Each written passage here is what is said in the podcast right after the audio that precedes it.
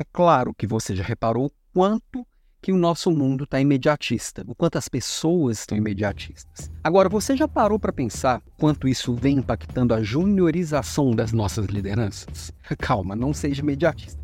Fica aqui comigo e preste atenção na seguinte coisa, na seguinte situação. Eu estou com um problema complexo para ser resolvido. Quem está ali, que teoricamente conhece muito do assunto, que foi selecionado lá atrás e que vem se aprofundando e vem se desenvolvendo ao longo do tempo, não está conseguindo resolver. O que, que é natural que as empresas e as equipes façam? Troca quem não está trazendo resultado. Só que, quem que a gente coloca no lugar? Aquelas pessoas que oferecem uma possível solução rápida, porque eu preciso resolver aquele problema para ontem, a pressão está grande. Só que quem é que vende soluções rápidas? Geralmente, quem não tem conhecimento suficiente para perceber o quão aquilo é complexo, quanto aquele problema exige maiores resoluções e soluções mais profundas, exige mais conhecimento, exige mais conexão. Então, às vezes, a pessoa chega e até consegue resolver um pouco da espuma, um pouco do impacto daquele problema.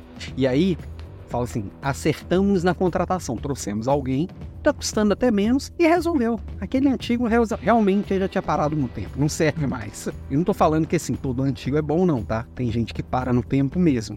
E tem gente que simplesmente se torna alguém mais cuidadoso. E cada pessoa tem seu perfil, mas aí trocou por alguém que resolveu o problema rapidamente. Só que sabe qual que é o problema?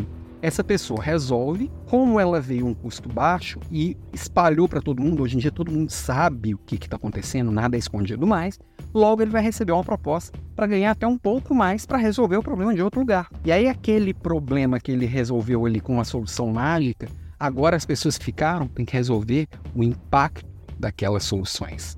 O reflexo delas. Pois é, também tem efeito colateral. As soluções que a gente constrói no dia a dia para solucionar grandes problemas. Por isso que às vezes a gente buscar soluções mágicas vai só juniorizando, porque aí cada vez você vai trazendo alguém menos profundo, mais raso, que mais promete. Presta atenção, a gente está fazendo isso na vida, a gente está fazendo isso na política, a gente está fazendo isso no nosso trabalho, a gente está fazendo isso com as nossas compras. Porque de certa forma a gente acaba influenciado também. Acaba que são essas pessoas e essas soluções que vão aparecendo. Agora, se eu tiver o cuidado de dar sempre clareza no que eu estou construindo, clareza do porquê das soluções estão sendo tomadas, trazer gente de fora para também ampliar o meu olhar, eu buscar conhecimento, eu capacitar minha equipe para tomar essas soluções mais complexas e mais duradouras, aí sim eu posso construir algo maior e realmente resolve. Só que a gente precisa estar sempre de olho no mundo porque às vezes não resolve aqui, mas resolve ali. Enfim, a gente precisa estar sempre de olho. Nós líderes, a gente tem que estar sempre crescendo e sempre olhando o problema além do problema. Fácil? Não. Mas a gente, mas é simples a partir da hora que eu me exponho e vou aprendendo com a vivência, né? Então, sim, a gente precisa desconfiar de soluções muito milagrosas e a gente precisa investir numa solução de longo prazo.